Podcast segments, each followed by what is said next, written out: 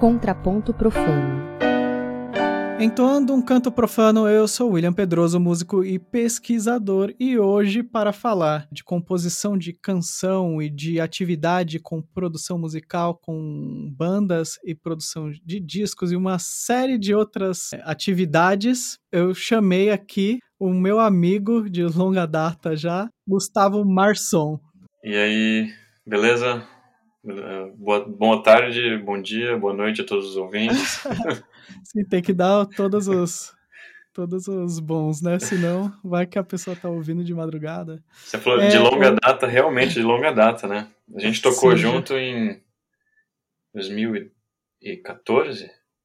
Por aí, eu acho. A gente né? se conhece bastante, né? Sim. O Gustavo é guitarrista, né, Gustavo? Isso, eu sou guitarrista, é, estudando canto fortemente, uhum. mas primeiramente guitarrista, indo para as áreas de composição, produção, e tudo isso aí que a gente precisa fazer hoje em dia. Sim, um canivete suíço praticamente. Toda hora. Então, Gustavo, é, como foi seu primeiro contato assim com, com guitarra, no sentido de que você imaginava que você ia se profissionalizar? Eu comecei a, a, a, estudar música, né, com aqueles tecladinhos Cássio, né, que você tocava duas notas ao mesmo tempo, não, não dava. Sim. ou era um, ou era outro. Aí fui fazendo essas aulas, é, tinha aula de música na escola onde eu estudava, comecei a estudar o teclado, ah, daquele jeito, né, criança. Aí passou um tempo, meio que a aula já não, não me atraía tanto, aí eu ganhei um violão, assim, inexplicavelmente, no, no Natal. E aí começou, né? Ah, sim, Papai Noel trouxe um violão pra você. Papai Noel trouxe um violão. e aí eu comecei a estudar violão particular, né? Uhum. Guitarra. Aí com 16 anos eu comecei a estudar mais, é, mais firme, né? Tipo, pegando muitas horas por dia, estudando, pensando já numa carreira. Aí depois, enfim, prestei Fundação das Artes, e aí foi indo.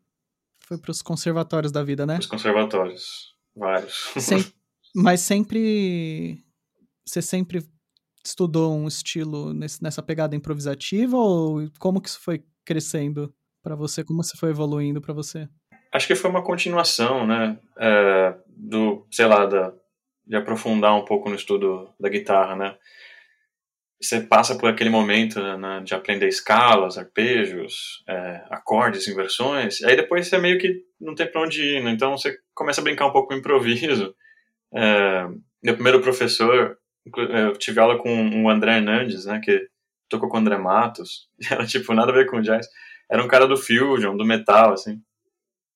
E a gente ficava brincando, ligava uns playbacks, assim, tipo, meio harmonia simples e ficava fazendo umas frases. Mas aí o contato com o improviso mesmo, com mais com a música brasileira, com esse lado, veio depois, né? Veio tipo uma, quando eu, você entra no conservatório, meio que é, você tem um programa para seguir, né? Uhum. De estudar essa lance da música brasileira. E e aí foi um retorno, né? Porque a gente tá exposto à música brasileira o tempo todo.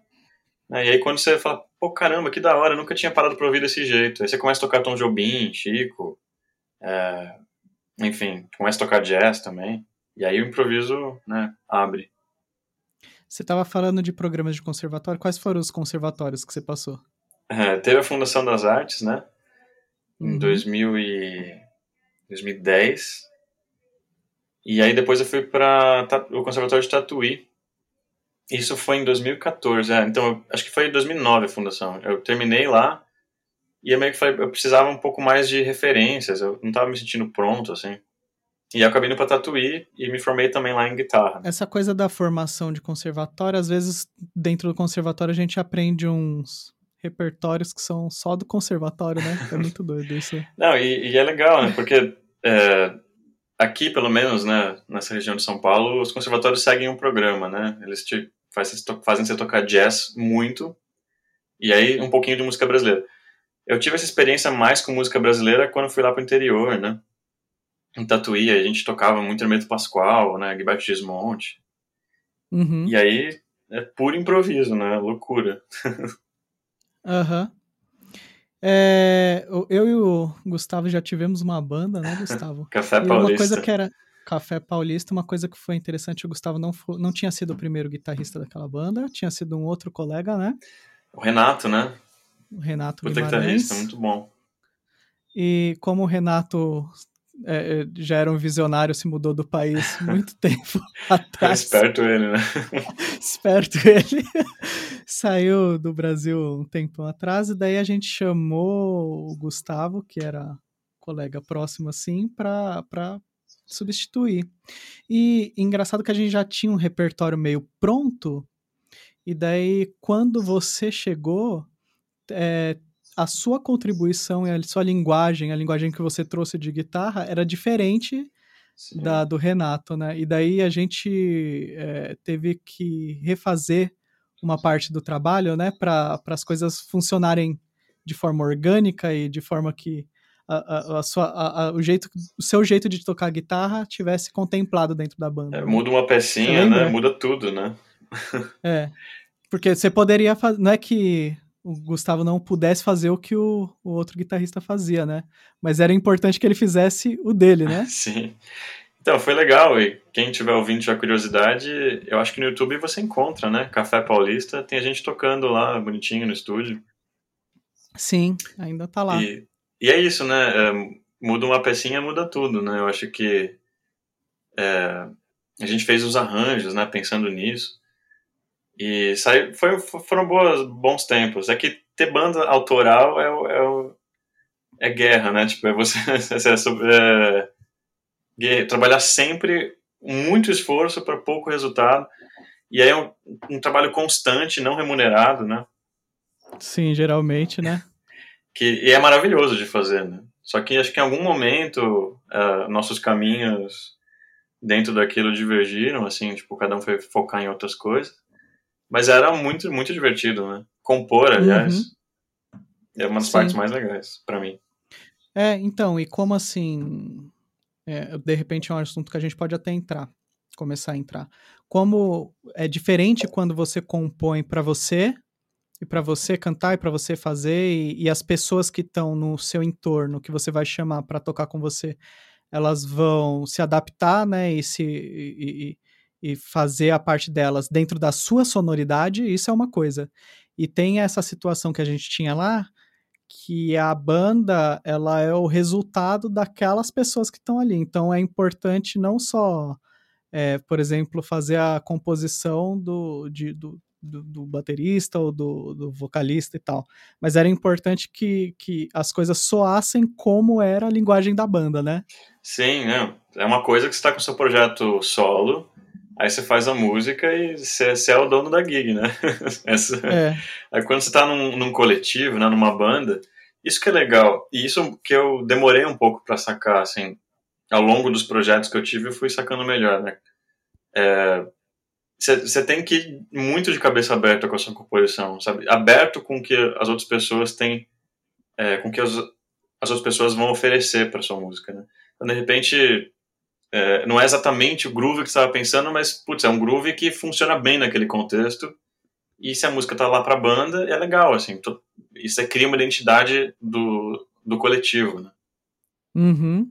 É, isso é uma coisa que eu acho que a, a, as escolas de composição, de composição não, de, de instrumento dos conservatórios, elas é, dão uma, uma, uma contribuição muito boa, assim, que é você ouvir de fato, né? Quando, quando você improvisa e quando você está tocando com pessoas diferentes, você ouvir aquilo ali e responder, ter uma reação condizente, não só fazer o que estava exatamente no disco, às vezes, né? Porque não é bem esse é, o, o, objetivo sempre, né? Quando você vai acompanhar alguém que a música da pessoa tá, tá certa, tá fechada, né? Daí você faz mas quando tem essas situações realmente que a sua composição ela vai depender também é, de que outros colaborem para sair uma versão daquela composição, né? É, Todo mundo é, precisa estar tá se ouvindo. A gravação é uma fotografia daquele momento, né? Exato. E aí, tipo, se, se um clima tá legal, a banda, tipo, sempre se dá bem, a música vai refletir isso. E, e todo uhum. mundo tá aberto a escutar, todo mundo conversa. Quando é um trabalho, como você falou, né, tipo uma gig, você chega lá, tem que tocar, aí é diferente, né? Você faz, lógico, é legal, mas aí você tem que fazer o arranjo tá escrito, e, enfim. Mas a gente, é, você tocou num ponto legal no, no, conservatório, né, que a gente nunca vai soar igual ao, ao Joe Pass, sei lá, ao Stan Getz, uhum. ao é, Ron Carter, né? A gente vai soar como a gente. Então é legal a gente ter essas referências, mas na hora de tocar, na hora de. Principalmente nessa música improvisativa, né? Você tem que saber ouvir, né? E isso é, passa para a vida também, né? Você aprende também a ouvir um pouco mais, não só falar, enfim. Uhum. E... e, tem uma, uma outra coisa também que, você, que principalmente quando você assumiu lá a guitarra, na época, todos esses anos atrás, quando você assumiu, daí você percebe que é, dependendo da composição, não tem problema você ter várias roupas para aquela composição, né? Que às vezes a gente tem muito essa Uh, ou pelo menos eu crescendo, a gente tinha muito essa cultura de que o que é bom é o que tá.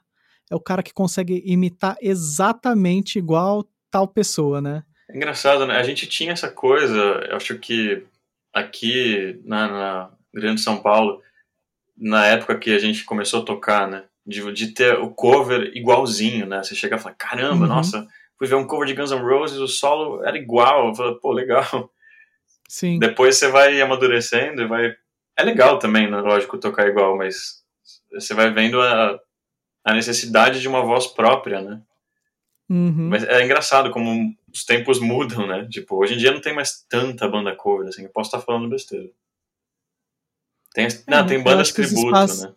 Sim, os espaços foram minguando também um pouco, né? É, tinha talvez mais, assim, né?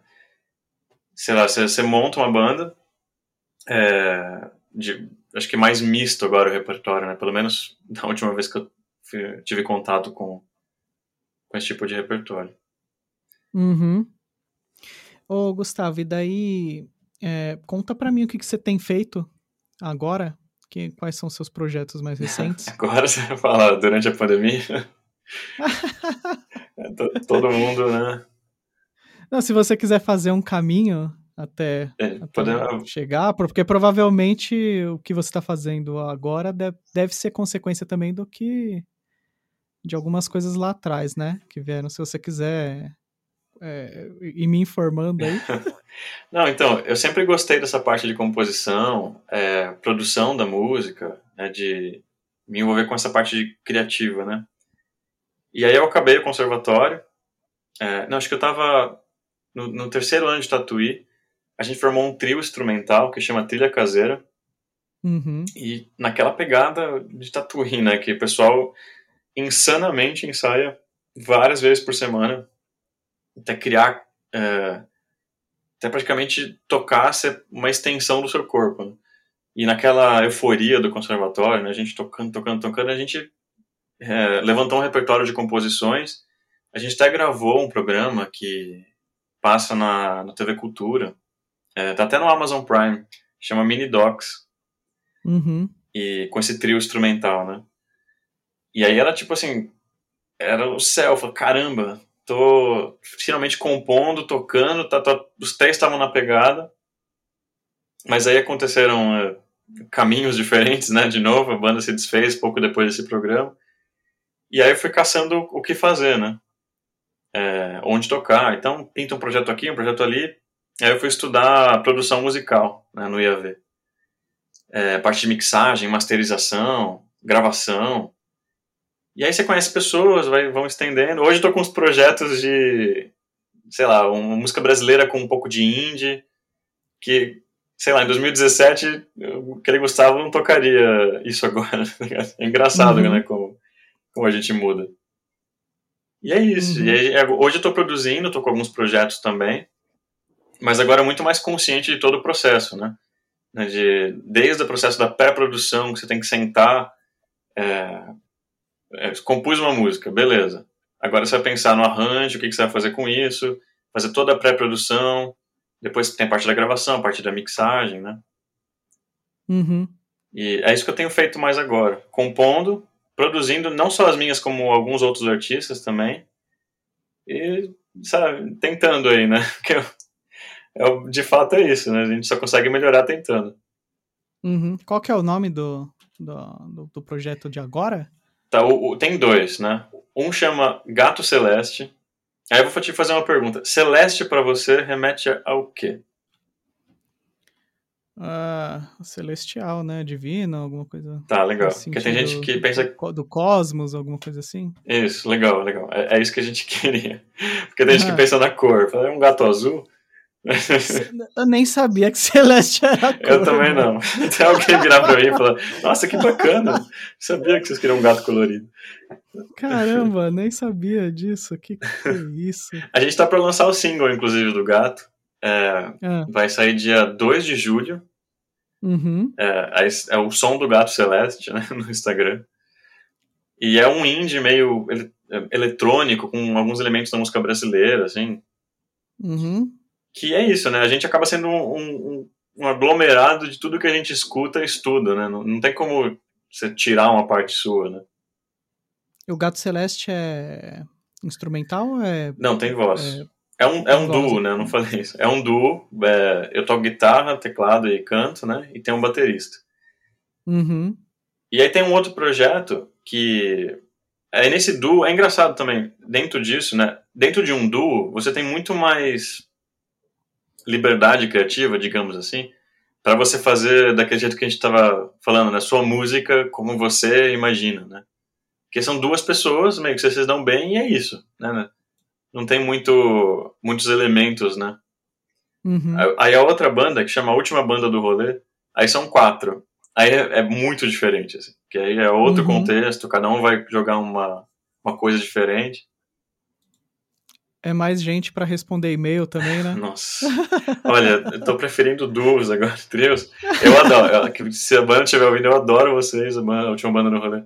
Mas é que quatro pessoas é de mais difícil de manejar, assim. Né? Quanto mais uhum. pessoas, marcar reunião, é, enfim, choque de agenda, sempre. É, sim. Tem uma, uma, uma parada assim também, é, que é engraçada, né, de que às vezes a gente trabalha pra caramba compondo pra banda, arranjando, fazendo inferno, faz um monte de projetos, mas não tocou no Faustão, né? Aí a tia não entende bem o que você tá fazendo. Mas você não tocou no Faustão?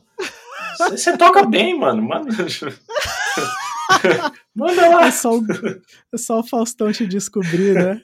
Só o Faustão falar em cima da sua música, né? Uhum. Como que você tem visto isso no sentido assim, tô, tô zoando, né? Mas como que você tem visto isso assim no sentido de que às vezes as pessoas procuram legitimidade do repertório né, né, nessas veiculações, né? Em, em, juntar essas veiculações de mídia, né? E nem sempre nesse cenário é, é, é, assim que funciona, né? Tem gente fazendo coisa muito boa e às vezes não é ouvido. Como que você tem feito para veicular e para comunicar assim que, que, esse, que essas coisas estão sendo feitas? pelos projetos que você está pegando. Falando do Faustão, você me lembrou, antes de entrar nessa parte, com quem tiver curiosidade, procura depois o show do Hermeto Pascoal no Faustão, assim. Eles entram umas, umas perguntas, mas, o Hermeto, e por que a sociedade tá, tá tão assim, querendo. Enfim, vocês, vocês escutam lá, e, e o Hermeto não consegue tocar, porque o Faustão fica interrompendo. o Hermeto deve ficar completamente puto, né? tá lá, enfim, do jeitinho dele lá, é engraçado. Então... tem tem uma, uma, outra entrevista que é muito boa, que é um, o Hermeto tá com uma, com uma escaleta assim, e daí falando, ah, como é que é? Não lembro se é ter sanfona de sovaco que ele fala, um negócio assim. sanfona de sovaco. Daí ele sentido. tá tentando apresentar o bagulho pro repórter, o repórter mesmo não deixa dele, ah, deixa eu tocar, pô. Fica. Eu vou achar isso, depois eu te mando. Manda, é manda. Engraçado pra caramba. Ele é mó figura, né? Não, Hermeto Pascoal é demais. E eu não sei se, falando de Hermeto, né, que a gente. Você vai num show, né, quer dizer, né? Doces épocas, né, que, doce época que a gente podia ir em show. É, ele, ele tava, às vezes ele tava meio de saco cheio, assim, ele ficava falando, tá ligado? Ele tocava, assim, tocava uma música, falava uns 20 minutos, tocava outra. Ele assim, Figura. cara. Ele é o, é um é o nosso Dumbledore, né? é, ou Gandalf, né? sei lá. Ou Gandalf, isso. Uma mistura dos dois, vai saber. então, mas esse lance de divulgação da música é muito louco, né? De, é, quando você cai na TV aberta, com certeza você tem uma visibilidade que você não tem, né? Nas, nas mídias uhum. é, fechadas, né? Mas a gente, como artistas independentes, você tem que fazer todo o processo, né? Desde a parte de composição, produção, gravar, e aí você. É, tô apanhando esses dias para aprender todo o processo de pôr a música no Spotify. Uhum. E, e aí não só isso, né? Você tem que saber criar em cima disso um marketing é, para você como é que como é que as pessoas vão ter acesso, né? Você tem você tem um público, né? Ou você vai simplesmente postar no Spotify para 20 pessoas mais próximas que te conhecem escutar, né? Rezar, né? Porque o algoritmo não vai te oferecer nunca, né? Não, não vai. E, e, eu sinto, eu sinto que é um trabalho de formiguinha, sabe? Você meio que tem que uhum. postar o single, aí você tem que alimentar suas redes sociais o tempo todo com ah, as pessoas querem ver o processo, pelo menos isso que eu estou entendendo, assim. Às vezes você posta lá, sei lá, cada mês um negócio, você não vai criar é, engajamento, né? Você precisa, uhum. não que você precise, né? Lógico que você, você tem que postar de acordo com a sua personalidade. Mas você meio que tem que mostrar que você sempre tá lá, tá se importando com o seu público, tá falando, ó, não escutou o single ainda, vai lá, grava uma mensagem, toca alguma coisa, mostra parte do processo, né? Uhum. E aí você vai criando uma, os seus fãs, né? E com base nisso, você vai ter as pessoas que vão escutar no Spotify. Ou no YouTube, enfim, qualquer outra. Porque não cai, né? No... É... é muito difícil hoje em dia você virar orgânico, né? Você Sim. soltar sua, sua música no YouTube e estourar, né? né? Que eles dizem ah, de sim. estourar, né? Ah, mas é muito difícil e quase impossível. Sempre foi, né, na verdade? Porque na, quando a, a gente era moleque, é, qual, qual era o caminho, assim, você arrumar um produtor que tivesse o, os contatos corretos e pagasse um jabá para certas rádios começarem a tocar. E hoje em dia é meio. É, ainda tem isso, mas é meio bizarro, porque é meio você pagando jabá para direto para a rede social, né? Às vezes só para ela mostrar para as pessoas o que você está fazendo. Exatamente. Não tem, né? não tem mais. É, é, se você não vira orgânico, você precisa de investimento, né? Eu acho que em todo lugar. Aí o investimento só mudou de lugar. Né? Antes era na rádio, hoje você pega uma grana e injeta em, em link patrocinado, né? E, e aí você vai achando o seu público. Isso é muito louco. Eu estava estudando isso esses tempos, ainda tô, né? E é, tava falando com uma amiga minha que tem um trabalho que ela alcançou, sei lá, em um dia mil plays. Eu falei, nossa, como é que você chegou, né? Mil plays no Spotify.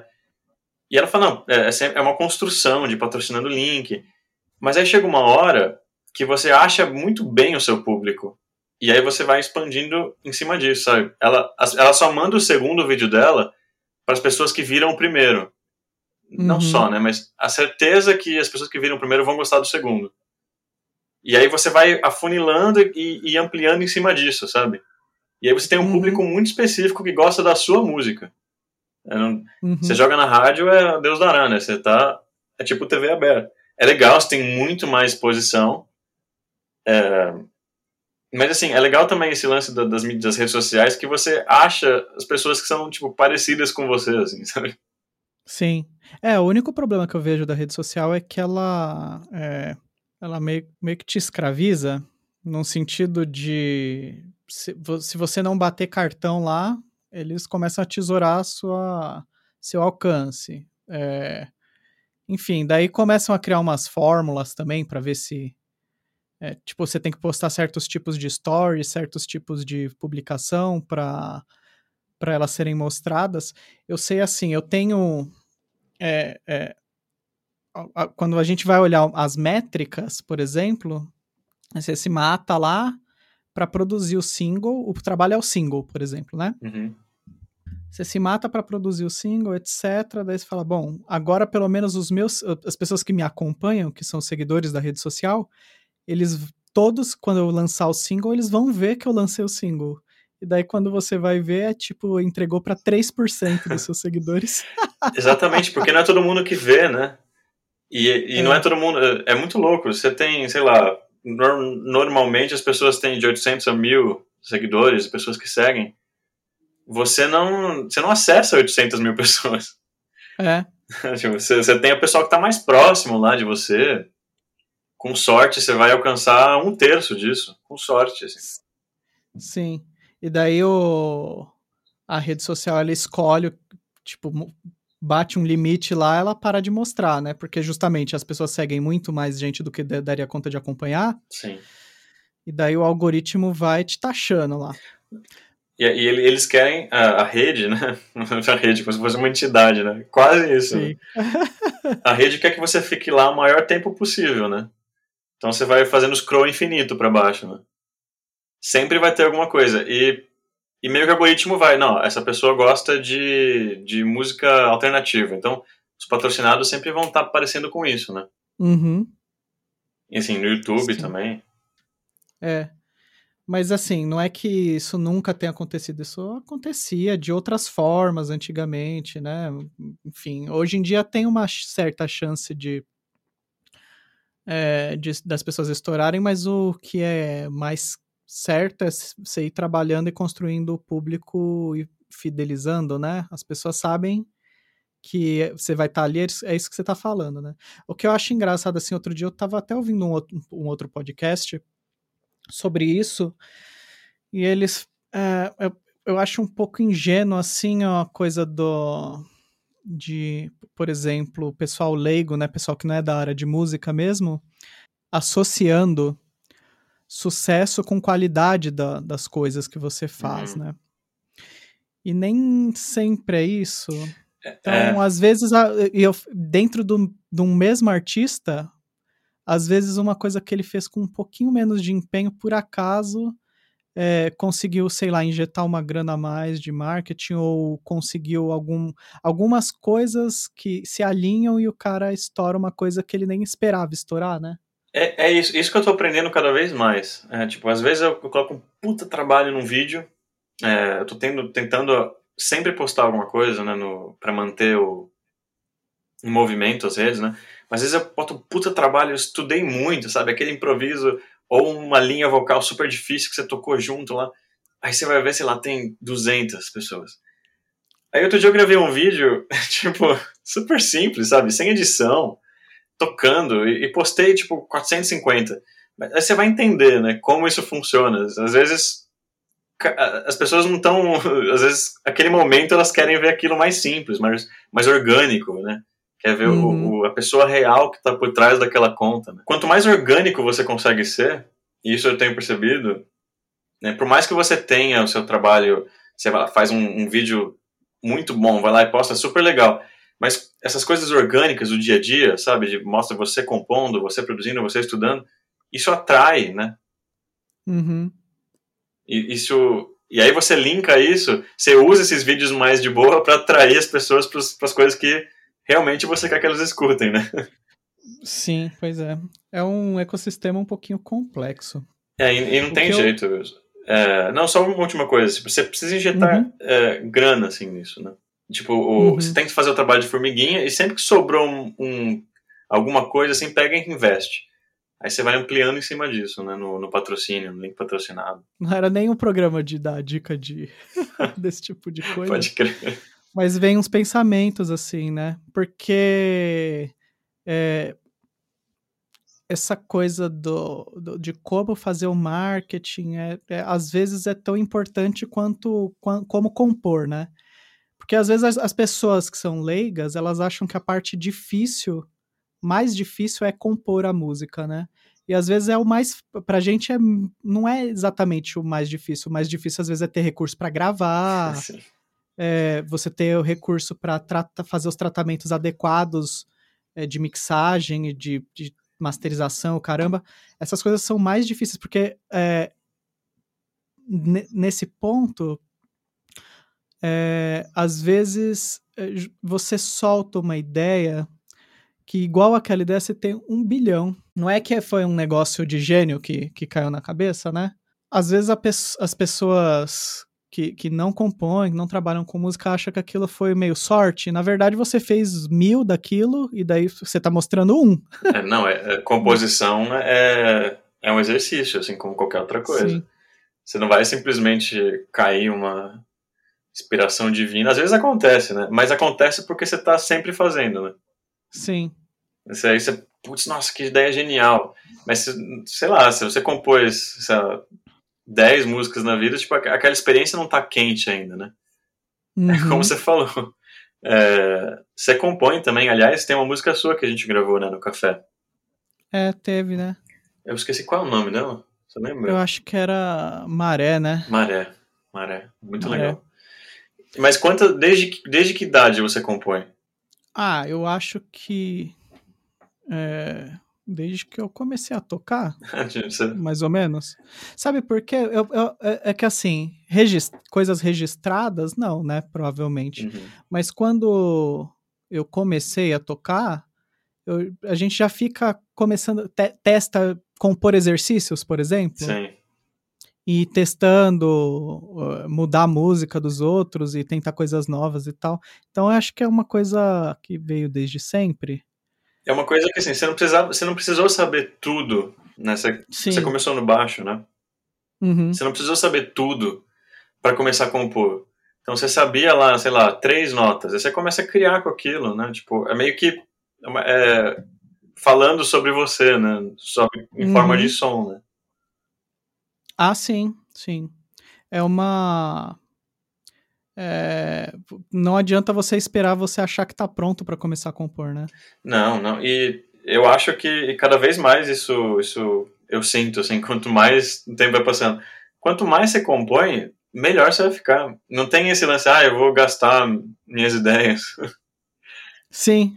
você vai compondo e vai aprendendo. guardando. Ou ficar guardando, não mostra nunca, né? Nossa, e quantas músicas eu não guardei na gaveta, assim. E aí me arrependo. Podia ter gravado uma voz de violão e soltado, porque, Uhum. enfim, quem vai ouvir na, né, as paredes do meu quarto? Sim. É importante soltar no mundo. É, e daí, esse projeto da última banda do rolê, é isso? Isso, a última banda do rolê. Como é que é o, o esquema lá? Pra composição? É composi as composições elas são in- individuais, cada um leva a sua, ou é uma parada mais coletiva? É, lá então, depende, acontece os dois jeitos. É, a galera, tipo, é que tem, é, é engraçado, né? Cada banda, cada projeto é uma relação que você cria. Então, é, lá é uma coisa que a gente, às vezes a gente chega no ensaio, alguém começa a tocar alguma coisa, outra pessoa meio que complementa, complementa e, ó, legal, a gente tem uma, uma parte A da música, né? Uma primeira parte.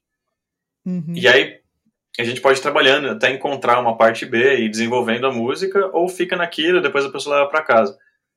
E aí as composições nascem meio que assim, né? Raras vezes eu acho que, que a gente trouxe alguma coisa pronta, assim. Uhum. Então, essa coisa mais espontânea. né? Você chegar lá. Obviamente, quando você está nesse contexto de criação coletiva, é, você não vai ficar colocando, sei lá, 10 mil acordes, né? É uma coisa que você vai entrar meio que num mantra, assim, né? Uma coisa meio groove. Uhum. Não é uma coisa tão cerebral, né? Quando você es- escreveu o negócio em casa, você chega lá e, e mostra a partitura, né? Uhum. E aí é o contrário, com o Gato Celeste a gente, a gente tem também esse lance de compor na hora, mas é uma coisa mais pensada. A gente, ah, escrevi a melodia, escrevi aqui, e a gente agora vai produzir, vai encaixar. As músicas instrumentais também que eu faço, elas, elas nascem solitariamente, assim, nascem no quarto. Uhum. Esse que você estava falando de teste aí, de laboratório, né? É, é legal, assim, é diferente, sabe? Você não tem tanta pressão, sabe? Você meio que vai lá e toca. Uhum. Sair, saiu. Sim. Hoje você tá compondo também? Então, faz tempo que não, né? Porque, Mais na verdade, eu arranjos, né, tava... que você tá escrevendo. As... Sim, sim. Ah, às vezes arranjo alguma coisa. Como eu tava muito ligado com canto coral, eu às vezes estava compondo para os coros que eu regia, né? Uhum. Para atender alguma demanda específica, às vezes, do coro e tal. Mas como estamos aí impedidos nesse Coral é uma sentido- atividade mortífera, né? É, sim. É, os aerosóis nos impedem de, de cantar um nas caras dos outros, né? E como eu não quero matar nenhum coralista meu, Por favor, né? então Ficam bem, assim. prefiro esperar, né? Prefiro ai. esperar um pouco. Tempos difíceis. Mas assim, da- é, daí ficam essas composições às vezes de escreve a ideia e guarda para quando a, a, a, puder usar, né? Porque se não, é, é, não compor ou é isso, né? Ou esperar uma oportunidade para usar. Hoje, desculpa, eu tô aproveitando, para te perguntar também. É, pode? Lógico, lógico. Eu falar, hoje suas composições elas nascem mais no baixo ou no piano ou é meio que você tá lavando a louça lá, você cantarolou alguma coisa é isso? É, na, é mais na cabeça, é mais imaginação mesmo. Legal. Mas é é que depende para o que que vai aquilo vai, né? Para o que que aquilo vai ser que eu vou imaginar. Mas geralmente é às vezes alguma ideia de uma cor, de acorde, alguma coisa assim ou, por exemplo, que eu estava falando, é, tem um, alguma função específica dentro de um coro, por exemplo, ano, ano passado não, já é ano retrasado, acho. Nossa, passa o tempo, né? Parece que ano passado é, foi 2019. É, mas tipo em 2019, 2020, sei lá. Tinha um coro que precisava aprender a fazer, sei lá, imitação. É, tipo cânone. Uhum. Daí compõe um cânone. É, você faz dentro da. que contemple a vocalidade daquele grupo ali. Você já meio que compõe pensando um pouco nisso, assim, hoje em dia. Sim. Sim, então, isso é engraçado, né? Que a gente pode, pode entrar nisso. Quando a, como a gente estava falando com essa coisa de composição de banda, às vezes a composição tem nome, é o RG, o CPF do cidadão que vai fazer, né? Então, se mudar um integrante da banda, pode ser que aquilo tudo mude muito, assim, porque a ideia é que as coisas aconteçam nesse esquema laboratorial, né? Sim. E muitos até compositores clássicos, é, eles faziam isso, né? Sei lá, o Mozart, por exemplo, você pega umas óperas dele, pega o Don Giovanni lá, uhum. é, você tem um tenor que, que tem uma tem duas áreas, né, de tenor que são super super importantes nessa peça. Uma é a da La Sua Pátia, e outra é E o Meu Tesouro em Tanto, que são duas áreas para tenor, mas elas têm um perfil vocal tão diferente, tão diferente que claramente não era a mesma pessoa que estava preparada para cantar aquelas duas. Então é, é Pensando é, diferente, que, né? É, então o que que aconteceu? por exemplo, o Mozart tinha o cantor para fazer em, em, um momento aquilo, e daí aquele, aquele tenor era bom de nota sustentada.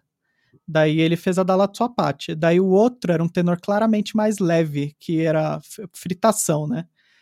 Toca, canta um monte de nota, né? Sai o solo do cara não é sustentar a nota, não é a nota cheia, é a nota rápida, né? Uhum.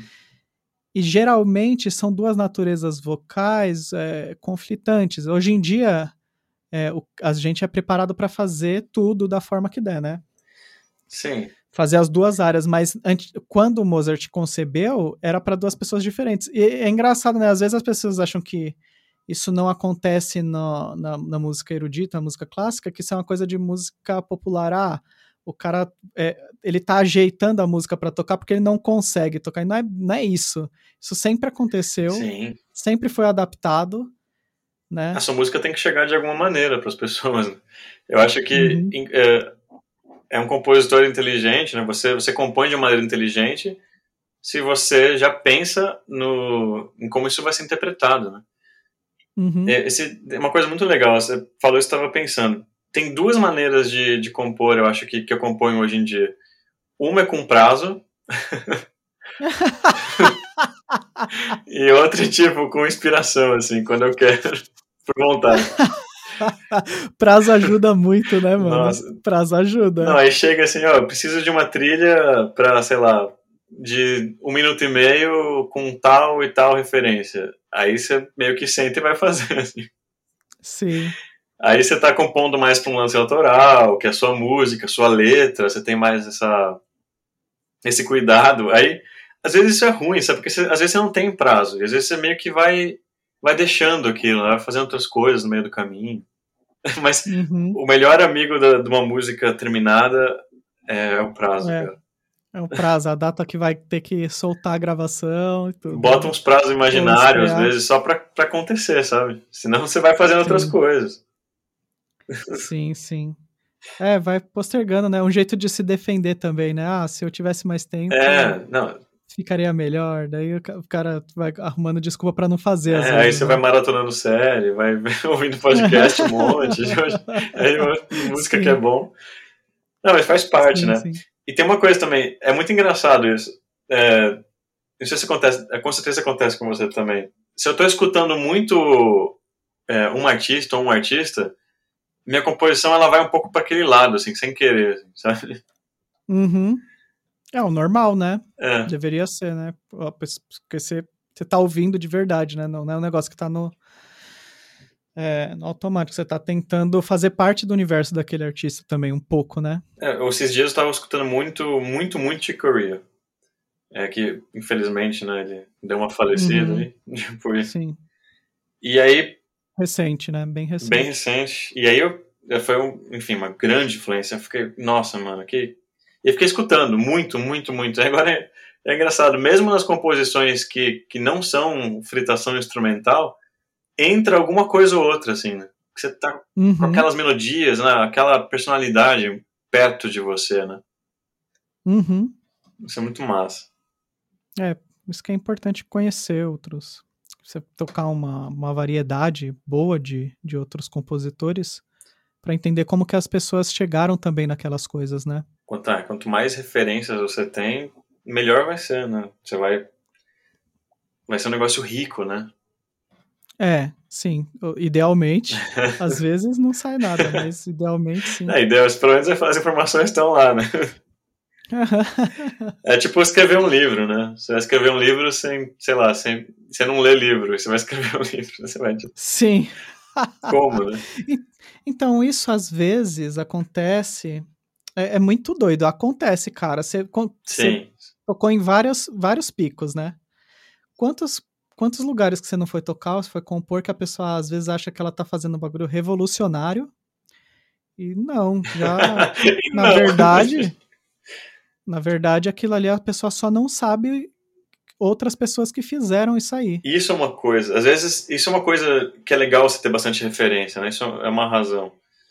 Porque se você, às vezes, muitas vezes, respondendo sua pergunta, às vezes a pessoa es- coloca lá, escreve uma música com uma cadência de acorde simples, fala, nossa, mano, essa música ninguém nunca fez. Fez, mano. então, desculpa. Desculpa aí, já fizeram. Acontece de... Ah, já pra citar uma referência, já que a gente puxou o Hermeto no começo, o, o Hermeto, ele é um cara extremamente virtuoso, extremamente foda e tudo, mas ele tem um pouco isso, assim, às vezes.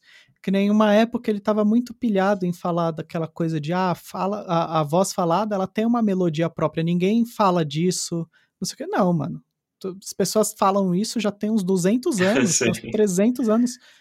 Tipo, já tem música usa- fazendo uso de, de voz falada e contemplando o me- perfil melódico da língua própria já tem muito tempo. Não é porque você não consegue que você vai me falar um negócio de... porque você não conhece, né? Sim, sim. E você acha que inventou o bagulho? Não, é, ele, ele fez um- de um jeito dele, né? Digamos assim. Sim, sim. É, você pega, por exemplo, o disco, acho que é Cérebro, Cérebro Magnético. Difícil. E, e tem um pouco disso, né? Eu posso estar errado Uhum. no CD. Mas, tipo, ele, ele toca de um jeito completamente acompanhando a voz de um jeito meio hermetístico. Mas é engraçado que você Uhum. entra no YouTube agora, vários músicos, vários, várias musicistas estão tocando. Pega um pedaço de desenho animado, sabe? Faz um, um dub com bateria, coloca um piano em cima com a voz falada. Sim. É, é o esquema de recitativo de ópera, é isso, na verdade. É só isso que o recitativo de ópera faz. Você... Você já viu Rick and Morty? Desculpa. Já, já, já. Então, Rick and Morty tem aquele cara que tem umas formigas no olho, né? Ah, Tipo, Ants in My Eyes, uma coisa assim. Se você aham. procurar Ants in My Eyes, drum cover, você vai se impressionar, assim. Depois, quem tá ouvindo aí procura. É genial. Mas Aham. fala que você tá falando dos recitativos, já faziam isso, né? É, é, é um pouco isso, né? Tem. É uma parada super estabelecida, às vezes é, é, não é tirando o mérito do, do Hermeto, assim, mas ele acha que ele é pioneiro numa coisa que não, que não é pioneiro, na verdade. Isso aí eu tô, já tô falando logo um, um exemplo polêmico, por, mas, mas É, pra, talvez venha alguém que me tacar um sapato, porque vai achar que eu tô falando mal do Hermeto. Não tô falando mal do Hermeto, caralho. Mas. Guarda o sapato, mas é, né? tipo. Sim, relaxa, calma aí. Mas é, é que às vezes a pessoa realmente ela acha que ela tá criando uma escola nova de composição e não é isso. Por exemplo, assim, galera que é muito dedicada assim a falar mal de funk. Uhum. E daí, às vezes, usa esses argumentos. Ah, o funk não é cantado, o funk é uma parada praticamente falada. Foda-se. não, tem, tem funks revolucionários, mano. Você acha que Sim, o, o, negócio estouraria de tal maneira se não tivesse uma relevância? Pois é. é. Tem, assim, e forte até, né? Lógico que tem, tem níveis, né? Tipo, tem o funk. Tem o funk que não diz nada, né? Que diz, sei lá, aquele, aquele funk puramente comercial. Que tem o seu. tem a sua funcionalidade, digamos assim, né? Mas tem o funk, nossa, que tem uma letra profunda, que tem um, um contexto social, uma representatividade social muito foda. E é funk, né? Uhum.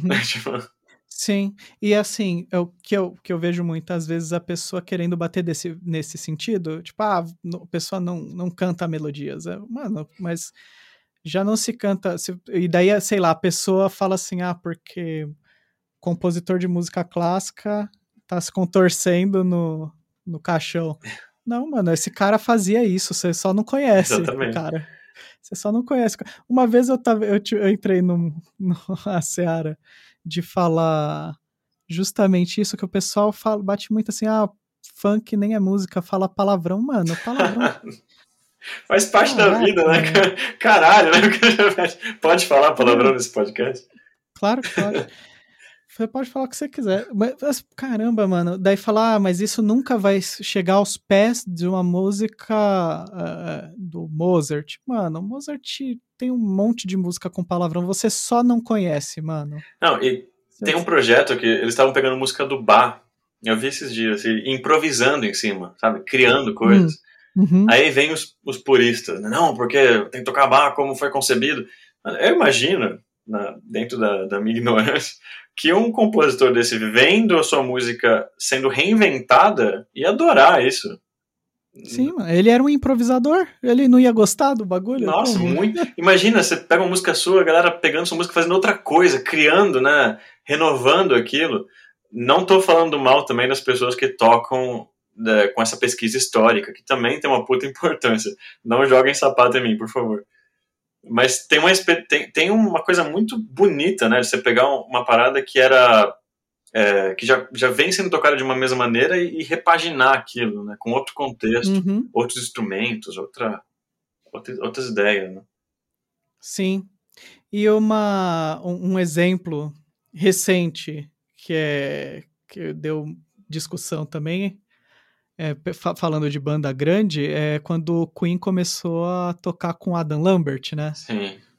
Que uma galera, ah, porra, mas esse cara aí jamais será o Fred Mercury. É, ele nem sim, quer ser. O Fred, o Fred morreu, gente, ele não vai ser. É tipo isso. Mesmo, nem se o Fred encarnar no cara, deixa o cara cantar os bagulho também. Exatamente. Mano, é, não tem essa, né? Tipo, às vezes tem rola um, um purismo, né? Meio, meio xiita, né, cara? Não, uhum. eu tenho que ouvir o, o Queen com, com, o Fred Mercury. Beleza, já passou. É ótimo. Eu amo o Fred Mercury, amo o Queen. Só que os caras escolheram outro vocalista, eles querem continuar passando aquelas mensagens. E faz sentido. E o cara tá, tá super dentro da, daquela, do, que, do que aquelas letras dizem, né? Aquela uhum. mensagem continua sendo passada de uma maneira efetiva, né? E o cara canta muito, pelo amor de Deus, né? Tem vários exemplos, né? Você pega até o próprio Paul McCartney tocando música dos Beatles ainda. Uhum. Ah, mas não é uma coisa real. Mano, é isso, sabe? Pega, você pegar uma música que, que já foi, né? Que teve uma importância histórica. Você faz o que você quiser com ela. Não tem certo, não tem errado. Se quiser meter uma bateria. Tinha uma, uma, uma história engraçada. O, eu tava. Sempre gostei de estudar um ou outro instrumento fora do, do principal, né? E aí tinha um guitarrista lá que estava tocando com a gente que veio do violão clássico. Ele começou a tocar lá um bar. Aí eu peguei uma bateria e comecei a fazer. O cara parou na hora. Se sentiu, tipo, sabe, ofendidíssimo. o que você tá fazendo no bar, mano? Não faz isso. Eu, tipo, mó feliz lá. E fazia sentido, assim, o que eu tava fazendo, né? Eu acho que Aham.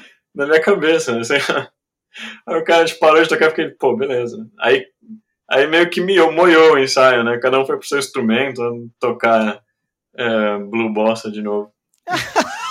tipo isso. Sim. Era muito mais legal fazer o parada com o bar, né? Não que Blue Bossa não Uhum. seja bom. É bom também. Sim. Cada um tem o seu mérito, né? Cada um tem. Fazer o Blue Bar. Blue, mano. Já pensou? Que, que animal, cara. Você tá no meio de Blue Bossa, manda um bala no meio. Pra mim, eu, eu ficaria muito mais interessado em ouvir isso do que. Ah, você pega o próprio Ginga. Várias composições dele, e ele é meio sapeca, né? Se você ele rouba uns acordes do Vila Lobos Uhum. e enfia no meio da música dele, não tá nem aí, assim. Sim. Ah, mas é normal essa, essa troca, é normal, né? Porque até o, tem uma história famosa que o Stravinsky foi para Nova York e um, um- eu não lembro qual saxofonista, um desses pica, assim. É, não lembro se foi o Charlie Parker, eu não lembro qual foi, mas é um nesse nível, assim, Uhum. sabe? Eu n- não vou lembrar qual foi o instrumentista, mas era um instrumentista de jazz e o Stravinsky estava no lugar ouvindo os caras tocarem, né? E daí um cara reconheceu e tocou um trecho de pássaro do Pássaro de Fogo do Stravinsky no meio do solo. Nossa. E daí falou que o Stravinsky cuspiu o uísque, assim. Tipo, o cara tava de boa bebendo uísque, assim, ele cuspiu o uísque. Ele falou, eita caralho. Eu- conheço que o Charlie Parker fazia isso bastante, né? Talvez seja É? ele pegava, entrava uma pessoa, ele tocava alguma coisa que, lembra, que lembrava aquela pessoa, que, sabe, na memória dele lembrava aquela pessoa. Então entrava, Aham. sei lá, uma pessoa que ele tinha uma relação afetiva com tal música. No meio do improviso ele metia isso. Aham. Talvez seja. é, a gente pode estar falando besteira, as pessoas devem estar procurando nesse momento no Google, fervorosamente. Uhum. Mas é, é muito louco, né? E a- se você tem o poder de fazer isso, né? o cara só improvisou um pássaro de fogo, né? No meio da parada. De boa aqui, eu tô aqui improvisando meu blues, eu. Eu tô com Do composição nada acham os intervalos que funcionem, né? Não, é isso, né, cara? E, e, e- e show instrumental que, que a galera tá ativa são os mais legais, né? Ela tá Uhum. improvisando na, na pegada e, e cita um tema, aque- aquele tema que te faz o gancho voltar pro negócio e te chama de volta. Quantas vezes eu não fui? É lógico, tá todo mundo no processo evolutivo, né? Mas você tá lá vendo, vendo um amigo improvisar e tipo, você, pô, legal, né? Tipo, vomitando nota. É legal também, mas enfim. É- é, O improvisador bom, né, tá num nível maduro, né, quando você toca o negócio e você não desgruda o ouvido, né, nem o olho. Sim. E outra coisa, o improvisador bom, geralmente ele acompanha bem também, né? Justamente por causa disso. É, ele tá conversando, né, ele não tá, Sim. ele não tá no spotlight, né, É. tá criando um- um- uma massa sonora lá com o que tá sendo oferecido naquele momento, as energia do, a energia do público, né. Sim. Oh, mas assim, na, na- com essas coisas que você tem feito com, com repertório original, é, como que você tem enxergado a, a absorção pelo mercado mesmo desse repertório de, por exemplo, veiculação em mídia? Tem conseguido? Ou, ou agora que está na pandemia está muito complicado? Porque antes ainda dava pra gente, sei lá, é, tocar em festival, tocar em, é, em, em bares, etc. Alguns, alguns poucos bares que tinham para tocar música autoral tal. Como que tá sendo isso agora? Agora tá só na lógica do single, lança o single no Spotify e vai construindo público. Como que você tá fa- vendo isso agora? Então, eh, eu acho que a pandemia né, teve um lado positivo, lógico que apesar de tudo, que eu acho que muito projeto saiu do papel, assim, para muita gente, né? Foi aquele momento que as pessoas pararam, falaram, beleza, tenho que, não tenho o que fazer, né? Tipo, não pode sair de casa, eu vou resolver esse projeto finalmente está engavetado, né? Enfim, há vários anos. Eu acho que o, o agora nesse contexto a principal coisa é que aconteceu para mim especificamente, que eu comecei a compor mais, né, muito mais coisas. Eu estava numa lógica de, de correria intensa, dando muita aula, é, ensaiando, produzindo outras coisas, e as minhas músicas estavam meio de lado. É, agora que eu sentei para compor, aí você começa a pensar, nossa, beleza, já tenho música suficiente para lançar um disco, o que, que eu vou fazer? E aí é que você começa a pensar no single, né, no, nesse tipo de lançamento. Quando a gente gravou o Mini Docs, isso foi em 2017, a gente gravou o show ao vivo, até com a participação do Victor Alcântara, foi muito massa. Ah, que legal. E aí, esse. Só que dentro desse projeto, é, a produtora cuidou de toda a parte do marketing, né? Tanto que agora é, a gente está no Amazon Prime. Se vocês forem lá, dá para achar mini docs. Procurem lá, trilha caseira. Uhum. E dá para achar. Então, essa parte, com, com esse trio especificamente de jazz, de música improvisada, que a gente misturava alguns elementos também de ritmos latino-americanos, a gente não teve que pensar muito, nos preocupar muito com marketing. E mas é, eu, dá para ver que é sempre uma coisa muito constante, né? Sempre postando alguma coisa. Agora, esses projetos mais atuais, que eu não, não faz tempo que eu não tô gravando nada de jazz improvisativo para lançar com composição, né? Agora, mais esse contexto de música A, B, A, B, C, B, B, sabe? tipo, uhum. verso, pré-refrão, refrão. Que é legal também, é um desafio você construir uma coisa nova em cima disso. Eu sinto que você tem que produzir. É, vai produzir, que seja o single, que seja um EP, é, enfim, dependendo do que você tem de material, né? Acho que você tem que ir lançando o que você está produzindo, da maneira mais sincera possível. Ah, tô afim de lançar um single. Faz um single. Não, acho que eu consigo fazer um, EP e acho que isso é, tem que ser uma, uma extensão do que, do que você está vivendo, sabe? Tipo, tem um pouco dessa lógica, ah, vou lançar um single, depois outro single. Mas às vezes você não tá afim, às vezes você quer lançar um CD, lança o CD, mano. Sabe? Tipo, uhum. é tipo isso. Eu tô, eu tô é, vivendo por essa, por essa ótica, assim. Eu tô afim de fazer um negócio, não tô recebendo para isso, né? Tô gastando, eu vou fazer do jeito que eu quero, assim. E as pessoas que se identificam vão, vão se aproximando.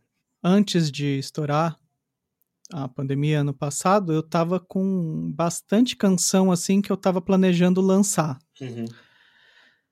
É, tava um processo bem encaminhado assim, com um monte de coisa legal assim, e acabou que eu, eu fui pro caminho contrário, eu deixei, eu deixei engavetado, né? Gravei para ter em casa assim, para ter o registro e não, não esquecer daquelas coisas mas, tipo, eu senti que o momento que eu queria cantar aquelas coisas passou. Sim. Então, é. eu tava muito afim de, é, além de fazer as coisas com coro, ah, vou, vou fazer algumas, algumas músicas que estão que eu tava, tô afim de fazer. E daí acabou que para mim deu aquela brochada assim de puta, não não quero fazer, não queria fazer online isso, né? Mas é porque daí eu acabei optando por esperar. E daí vai saber quando, né? Não é um melhor. Tipo, talvez o melhor fosse eu soltar, né, as coisas. Então, eu acho que, eu, na minha opinião, hoje em dia, eu acho que é soltar. Se você tá sentindo uma coisa, uma música, você pegou, compôs, e você vai esperar o momento certo para lançar, é, eu, tipo, eu, eu, eu sempre fiz isso, né? Então tem tanto que uma das bandas que eu tive, a gente gravou um disco, gastou uma puta grana, eu tô aqui com é, 500 cópias do CD engavetado, sem saber o que fazer. Uhum. É assim, eu acho que compôs. Tá sentindo que aquilo tá fazendo sentido para você agora? Solta. Aí, uhum. Mas eu não tenho dinheiro para, sei lá, gravar num estúdio. Eu gravo do jeito que vier, assim. A não ser que você tenha uma parada, tipo, preciso de uma orquestra, tá ligado?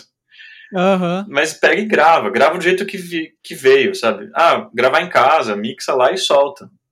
É. Sim, o importante é estar tá fazendo, né? Porque vai surgir outra música, sabe? Em outro momento, vai surgir outra canção. Esse, esse preciosismo, eu, eu perdi um pouco, sabe? A gente gravou o clipe agora do Gato Celeste para lançar no meio de julho. A gente tava, não, beleza, a gente precisa de um orçamento, a gente cotou um orçamento para fazer na guerrilha, tipo, 7 mil reais, assim. E a gente não tem essa grana. Vai, vamos esperar, vamos juntar uns meses. Aí essa mesma minha amiga que que tem lá mil plays em um dia, que ela faz um puta trampo legal de divulgação, virou para mim e falou: Cara, você tem como fazer esse clipe mais simples? Eu falei: Tenho. Então faz. No... Aí depois você quer fazer esse clipe de 7 mil, você faz com outra música, em outro momento. As pessoas vão uhum. receber. Porque você não tem público, sabe? Tipo, que, que adianta você fazer um uhum. puta clipe de 7 conto Sim. Aí você solta, a galera, não, legal, tá bem produzido. Sendo que você pode ir fazendo, produzindo essa coisa mais orgânica, sabe? Mais crua. Acho que hoje você não precisa mais ter, ter um, sabe? Lógico, você tem que ter um cuidado, né? Mas você não precisa ter um, uma puta estrutura para lançar o seu som autoral. Você grava com o celular se É. quiser. Sim. É, é que, o que a gente tinha tocado antes de. a- às vezes as pessoas têm muito essa visão de que o que ela lançar primeiro vai ser a versão cristalizada da música que não pode ser refeito e revisto nunca, né? E não é, não é assim. Simplesmente não é assim. Uma banda que eu gosto bastante, que tá na ativa, que eu acho bem legal o jeito que eles lidam com, com, com isso, é a Francisco. A Francisco Lombre, não sei se você já viu. Nossa, tem uma música maravilhosa. Daquele, é um clipe do é, das mulheres dançando. O Triste Locomar, né? Isso, nossa, esse clipe é. Nossa. E você vai ver, nem Não, foi um budget muito bons. alto. É, pois é. É um tipo plano sequência, né, das mulheres dançando. Não, e é lindo, né? Você, tipo, Lindo, lindo. aí você- é, é muito melhor que muito clipe super produzido de um sertanejo qualquer aí. Uhum. E, é, tipo, a Francisco teve um disco que eles lançaram que é muito interessante, que a bateria é toda feita na DAW, né? Na, é toda eletrônica a bateria, porque os caras fizeram em viagem. Então eles gravavam onde dava, e então bateria, eles não iam conseguir fazer uma coisa coesa para todas as músicas. Então eles, eles fizeram e- eletrônica, tudo. e é e É uma banda meio de rock, assim, umas coisas, e super funciona. Aquele Sim. disco rasga a cabeça, né? O nome do disco, você tá falando que o disco é Rasga a Cabeça. É, o, é o- sim, é o nome do disco. ah, tá. E daí super funciona, cara. E é engraçado que o negócio é. é- Você vê que é, circun, é esse tipo de circunstância do ou faz ou- ou publicar ou morrer, né? Sim. É esse tipo de circunstância. E quando e foi engraçado que às vezes falava pra uma pessoa assim: ah, isso aí é, a bateria ela é toda eletrônica, não tem uma bateria de estúdio nesse disco, né? A pessoa falava, nossa, mas eu não tinha percebido. E daí ela vai ouvir de novo, daí ela percebe pra perceber. que o disco todo é, é- foi feito nesse esquema, assim, mas não é porque os caras estavam buscando revolucionar o bagulho, é porque é o, é o que dava pra fazer. É, é bem isso, cara. Eu acho que é justamente é, usar desses recursos que a gente tem. Hoje em dia é fácil você desenhar uma bateria numa DAW. É, e você ter um som bom, né? Talvez nos anos 80 fosse um pouco mais complicado. Mas você faz isso. você- é, eu tô operando assim numa lógica também de fazer. Essa palavra do dia, né? Acho que eu falei três vezes essa palavra. De você fazer projetos. Fala assim, ah, eu vou, quero compor umas músicas meio nessa onda que você falou, fazer tudo meio online, sem músico, só eu e o computador. Você pega e faz, assim. Não tem, você não depende muito de, de, de orçamento, né? Uhum. E é isso, né? Tipo, faz com que dá. Aí a pessoa, nossa, que revolucionário. Na verdade, você tava lá por circunstâncias, né? Sim, sim. E é o. ó, ó, tem, tem, quando você olha em retrospecto, várias pessoas fizeram desse jeito. Às vezes tinha programado gravar de outras formas e fez o que dava. Isso é muito louco, né? Isso funciona, né? Uhum.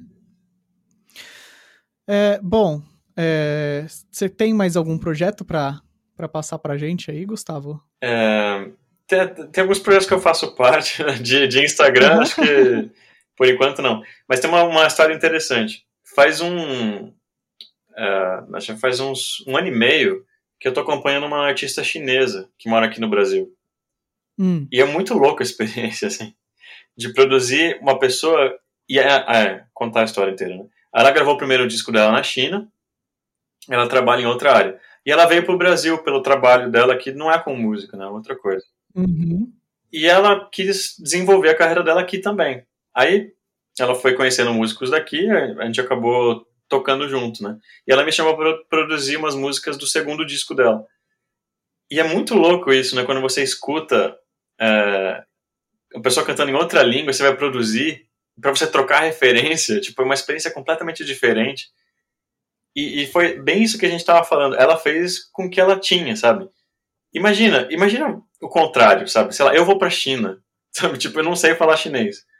Uhum, E eu quero continuar trabalhando com música. Meio que você tem que se virar com as circunstâncias que, que aquilo, aquele lugar está te apresentando, né? E aí foi genial. O disco ainda não foi lançado. Vai estar tá no Spotify, mas eu não vou saber pronunciar em chinês. Chama Disquiet. Uhum. tipo, foi baseado naquele livro do Fernando Pessoa, sabe? Ah, que legal. É, como é o nome em português? Peraí que eu tenho ele aqui. Livro do Desassossego. Uhum. Que são pequenas histórias, né? E aí vai, ela vai lançar esse disco no Spotify, se não me engano, em agosto. É, depois te passo o link, tudo bonitinho, se quiser ouvir. Mas é engraçado que ficou uma música, ficou tipo um choro cantado em chinês, assim. Outra ficou tipo um Latin cantado em chinês. Uma música que ela fez em inglês, que a gente fez meio folk, assim. Mas enfim, que é engraçado é, lidar com as circunstâncias, né, e criar em cima disso. Sim. É, eu acho que a, a coisa é muito essa, assim. A gente subestima ou superestima, dependendo do, do quadro, a condição que aquilo foi feito. É, desse mesmo jeito que você tem que fazer o que você puder com, com, com a música que você compôs, com a formação que você tiver disponível, se for só você, fazer só você, etc. É, do, do, mesmo jeito, às vezes as pessoas romantizam música barroca, etc. os caras só faziam o que eles tinham que fazer, mano. Outro dia, é, cê, a galera cai muito nisso de. Ai, ah, o Bach ele se cansou de fazer música de corte, começou a, a, a lidar com música sagrada. Eu vi, eu vi alguém comentando outro dia. Começou a lidar com música sacra, não sei o quê. Não, mano, o cara mudou de emprego. É tipo isso, é isso que eu ia falar. O cara, o mano trabalhava numa corte, daí ele tinha que fazer os concertos lá para pra, pros, pra monarquia dançar. Daí ele foi para trabalhar na igreja. Ele ti... Por que, que o cara produziu tanto? Porque ele era um cara trabalhador pra caralho. Sim. O cara fazia música toda semana para cumprir o, o, o, o, serviço dele mesmo.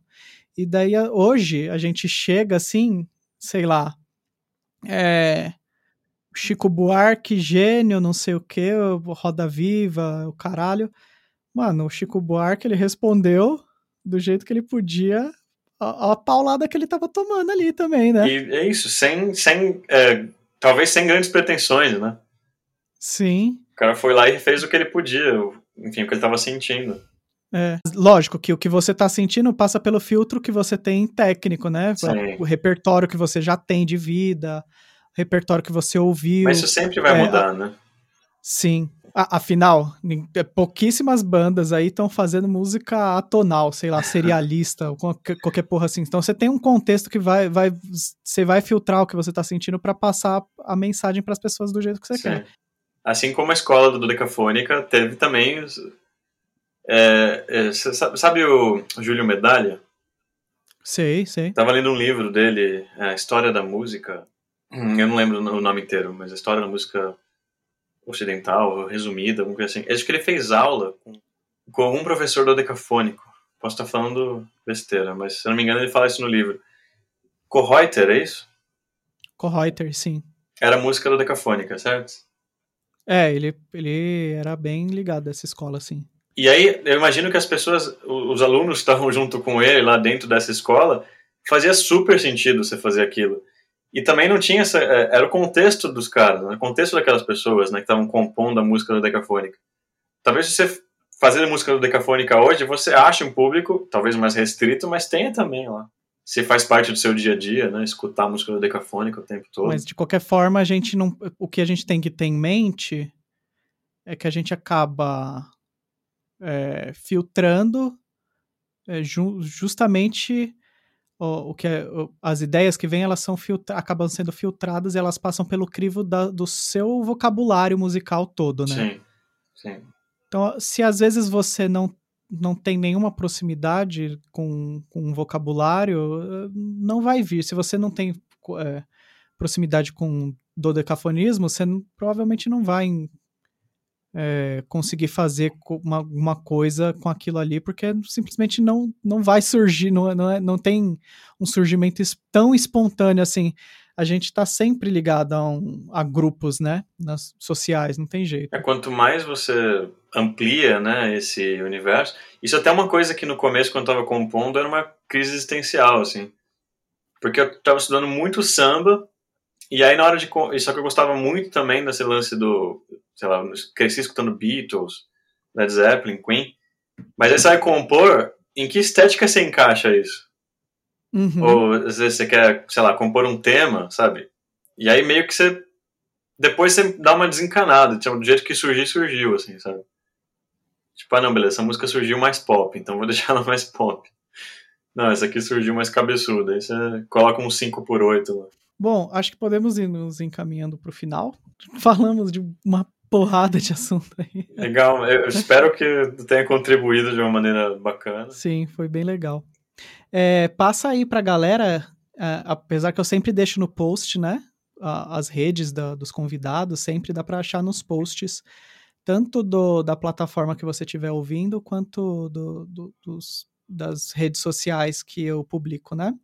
Passa aí pra galera os seus projetos, Gustavo, para quem tiver interesse, que ouviu aqui e, e dá uma olhada. Quem quiser conhecer mais meu trabalho, pode ir no O Som do Gato Celeste, né, uma das bandas que eu faço parte, a última banda do rolê, ou o meu pessoal, né, Gustavo Underline BATT, é, no Instagram, né. E aí ali tem o link para todos os lugares. Acho que esse é o grande, grande hub, assim, uhum. do, que eu estou concentrando minha, minha, meus esforços rede socialísticos.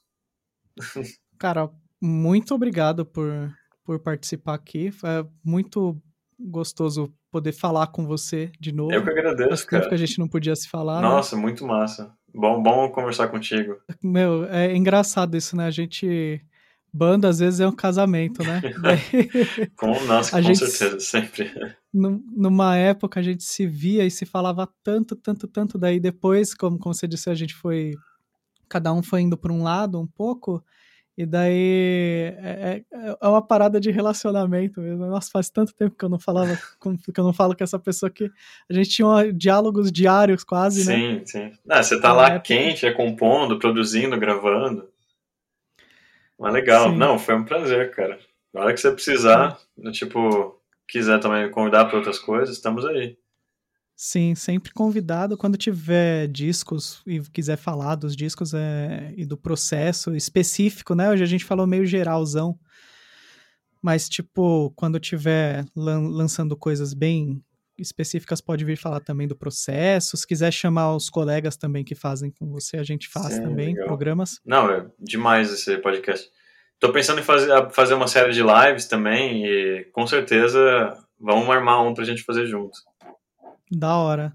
Daí, galera, vai acompanhando o Gustavo lá. Qualquer coisa você pode me mandar um e-mail para o contrapontoprofano.gmail.com ou seguir nas redes sociais, né, que você pode seguir o arroba contrapontoprofano, onde eu coloco as publicações organizadinhas do, dos, de, de, todos os episódios, ou me segue no will.pedroso, W-I-L-L.pedroso com Z no Instagram também. E é isso, muito obrigado mais uma vez, Gustavo, e ficamos aqui com mais uma barra dupla. Você ouviu Contraponto Profano